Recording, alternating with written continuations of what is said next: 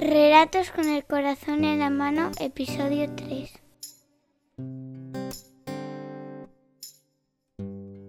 Bienvenidos una vez más a esta nueva entrega de nuestro podcast. Esta vez yo paso a tener menos protagonismo ya que hemos escogido diferentes presentadores para cada una de las historias. Así que, sin más dilación, comenzamos trimestre, comenzamos nuevo episodio de podcast en 3, 2, 1.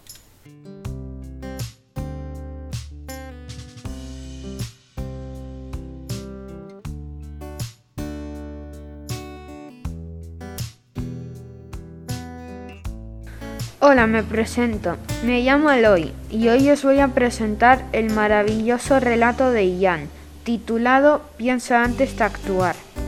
En esta historia teníamos que contar lo que, lo que le sucedía a César, una persona que en un descampado encontró una botella con un líquido carmesí y se la bebió. Eh, seguidamente se dio cuenta que poseía un brazo gigante y ahí tenemos que continuar la historia.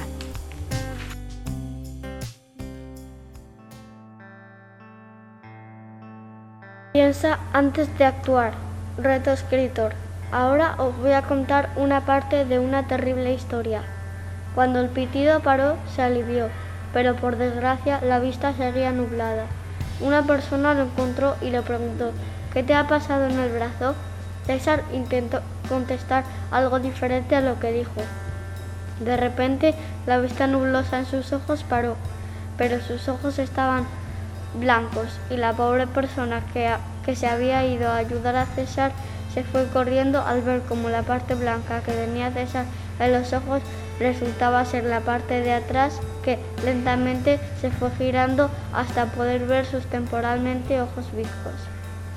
De repente, su brazo izquierdo tomaba o intentaba tomar el control de su cuerpo, y cuando vio que no pudo, empezó a darle mazapanes a César en todo el cuerpo. César intentó escapar, como no, con dos piernas y un solo brazo hasta llegar a la granja más cercana, donde se metió dentro del granero y en 50 toneladas de paja que acampaban en él.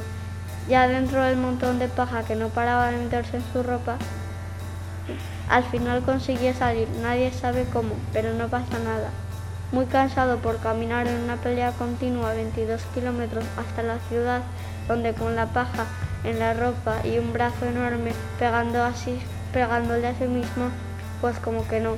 Yo personalmente, si fuera una de las personas que estaban viendo a César, no solo no me acercaría a él, sino que me marcharía a, a otro país a vivir. Al final César cayó al suelo rendido, pero extrañamente el brazo seguía pegándole. Entonces a un refinado y quisquilloso hombre, hombre trajeado le llamó la atención César, pero no en el buen sentido, y llamó a los de sanidad, los que al nada más verle le llamaron a una ambulancia que lo llevó a un hospital llenito de pacientes, que incluso había pacientes esperando habitación. Y lo mucho que pudieron hacer los médicos fue amputarle el brazo y ponerle uno robótico, por lo que las cosas que hacía a diario, a diario con una mano normal tenía que aprender a hacerlo con una mano de hierro. Fin.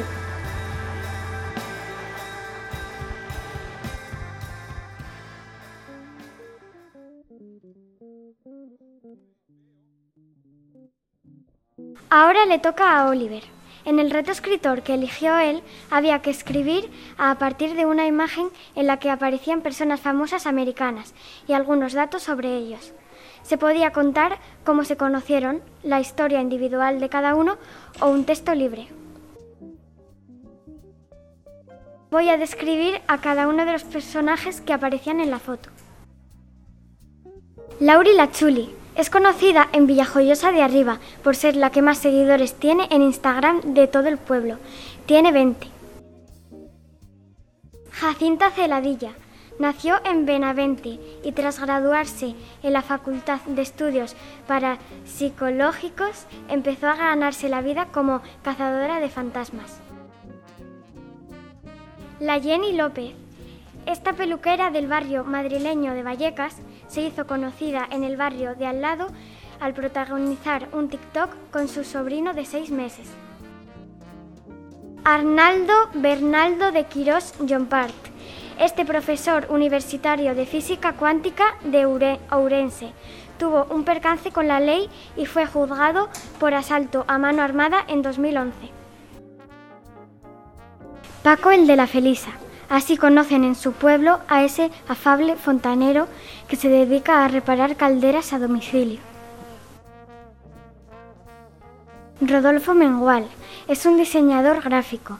En su pueblo, Villadangos del Páramo, diseñó el logotipo del supermercado familiar.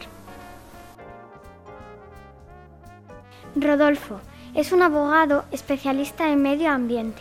En 2017 defendió a una tribu del Amazonas frente al gobierno de Brasil.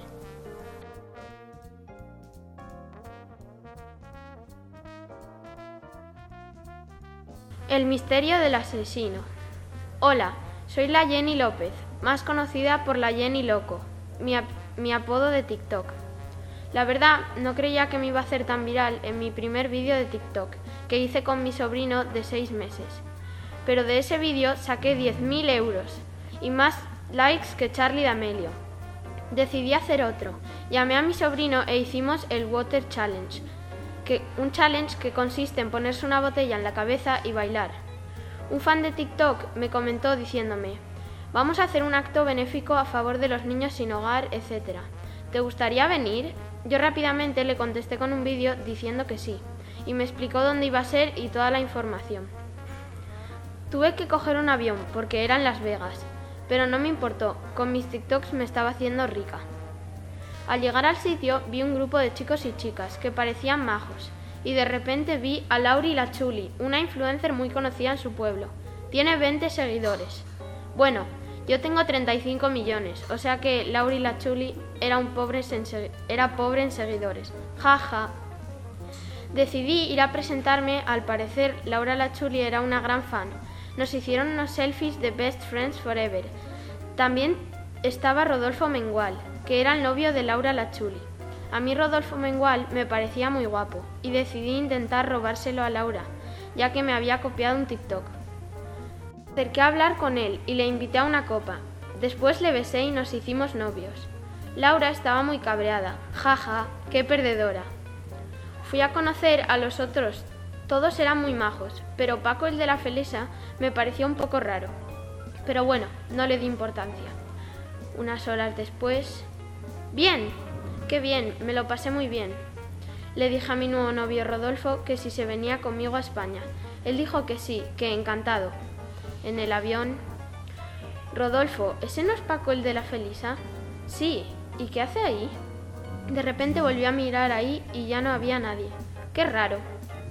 Aterrizamos y cogí mi coche para ir a mi nueva mansión que me compré con el dinero que saqué de mis TikToks. Llegué y la vi por primera vez. Era súper bonita y con una piscina para hacer TikToks. Muy cute. ¡Ay! ¡Qué ganas de grabar un TikTok! Llevo 15 minutos sin grabar uno. No me lo creo. De repente sale de mi coche Paco el de la Felisa, con un cuchillo, y me quería matar, porque le robé el novio a Laura Lachuli, y Laura Lachuli y él son muy amigos. Rápidamente llamé a la policía, mientras me encerraba en mi nueva habitación. En cinco minutos llegó la policía y lo llevaron a la cárcel. Cogí mi móvil y hice un story time de lo que me había pasado, en el cual llegué a tener 30 millones de likes, más que en el vídeo de Bella Porch, donde rompió el récord. Viví una vida muy buena con mi novio Rodolfo.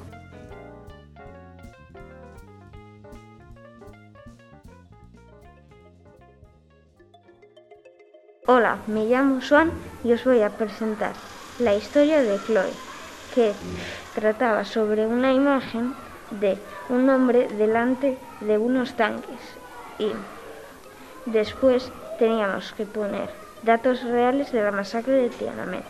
Os dejo con Chloe. Mi nombre es Mao y vivo en Japón. Tengo tres hijos y una mujer. Un día, cuando llegué a casa de trabajar, mis hijos estaban viendo una cosa con mucho entusiasmo.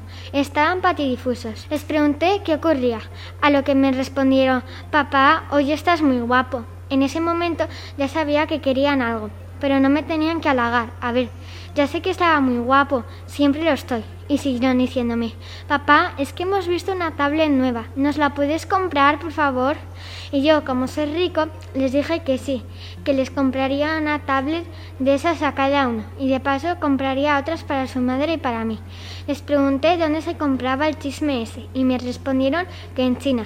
Decidí entonces ir a la semana siguiente a comprarlos y aprovechar la ocasión para relajarme en el hotel más lujoso de China, con spa, piscina, buffet libre, etc. Bueno, mejor os dejo de contar esas cosas, que si no se me va a hacer la semana eterna. Cuando llegó el domingo estaba que no podía de la emoción, porque cambiaron un poco los planes, y en vez de ir en primera clase en un avión, iría en un crucero de lujo. Cuando estábamos embarcando detrás de mí, había unas chicas que no paraban de decir, ay Titi, o sea, estoy súper emocionada con este viaje a China. Solo los más ricos pueden viajar en este barco, o sea, aunque, ¿sabes lo peor de todo? Que me tocó al lado de su camarote. Y ese día no pararon de hacer fiestas y decir, ay, Titi, o sea, y o sea, Cayetana. Estaba harto de esas chicas, así que pedí que me cambiaran de camarote. Me dijeron que solo quedaba el más caro. Yo acepté y por fin me pude relajar. Al día siguiente llegamos a China y para mi alivio las chicas pijas se fueron por otro camino. Me vino a recoger mi, mi limusina. Cuando llegué al hotel solo quería relajarme, pero primero me apeteció dar un tranquilo paseo para conocer la ciudad y comprar souvenirs para mi familia. Cuando estaba volviendo al hotel, vi cuatro tanques pegados a mí. Me pregunté le pregunté a la gente qué estaba pasando y me respondieron, es el desfile de carnaval. Este año va sobre la guerra. Me quedé a verlo mucho tiempo, hasta que se acabó. Me podía haber desmayado, pero menos mal que pregunté. Al día siguiente fui a comprar las tablets y lo que quedaba de semana lo dediqué a descansar. Fin. Investigación. Las protestas de la plaza de Tiananmen de 1989, también conocidas como la masacre de Tiananmen, la revuelta de Tiananmen o el, incidente del 4 de junio, consistieron en una serie de manifestaciones lideradas por estudiantes chinos que ocurrieron entre el 15 de abril y el 4 de junio de 1989. La protesta recibe el nombre del lugar en que el ejército chino disolvió la movilización. La plaza de Tiananmen, en Pekín, capital de China, los manifestantes provenían de diferentes grupos, desde intelectuales que creían que el gobierno era demasiado represivo y corrupto, a trabajadores de la ciudad que creían que las reformas económicas en China habían ido demasiado lejos y la inflación y desempleo estaban amenazando sus formas de vida. El acontecimiento que inició las protestas fue el fallecimiento de Juan Yoban. ¿Qué pasó en China en 1989? La noche del 4 del 3 al 4 de junio de 1989, el ejército chino recibió la orden de dispersar las protestas que llevaban casi siete semanas en la plaza de Tiananmen, en Pekín. Lo que sucedió después fue catalogado como la masacre de Tiananmen. ¿Dónde se encuentra la plaza de Tiananmen? Se ubica en el centro geográfico y político de la capital china, sobre la meseta de Loes. La plaza de, Tiananmen es una de las más grandes del mundo, con 880 metros de norte a sur y 500 metros de este a oeste, con un área total de 440.000 metros cuadrados. ¿Quién es el chico que se puso delante del tanque? Fotoperiodista estadounidense Charlie Cole, autor de la historia, la histórica foto Hombre del Tanque, la que un hombre aparece parado delante de varios blindados en la plaza de Tiananmen, Pekín, durante la represión china de 1989.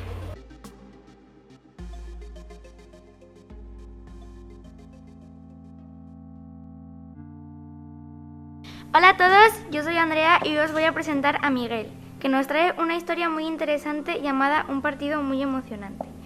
En esta ocasión el reto era libre, es decir, que cada alumno podría elegir la aventura. Miguel nos trae un partido de rugby con unos amigos que hace que se convierta en un campeonato. Y ahora sí, os dejo con Miguel. Hola, soy Miguel y hoy os voy a contar la historia de cómo mi nombre y el de mis tres mejores amigos pasaron a ser conocidos en todo el mundo.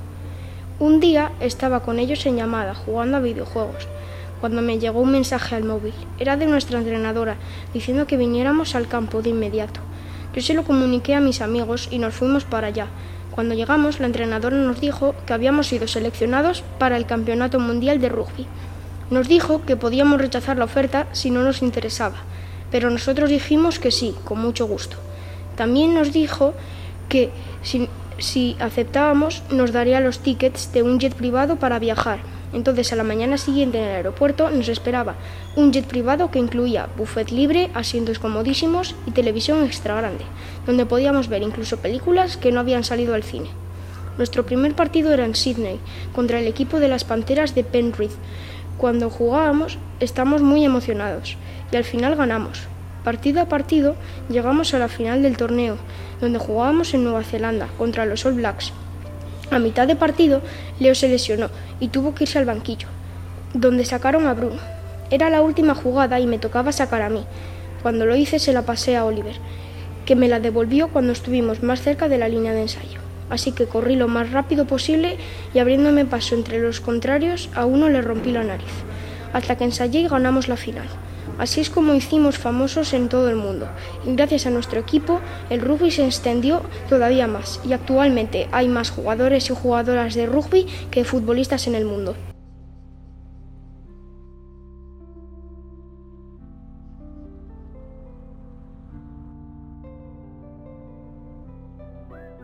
Bueno, y de este modo llegamos al final. Un capítulo un tanto corto. Esperamos volver en breve con una edición un poco más extensa donde podamos contar más relatos y pidiendo perdón por el ruido de fondo que puede haber en algún momento ya que grabamos en el cole directamente y no tenemos un estudio donde hacerlo para evitar sonidos de fondo. Hasta la próxima.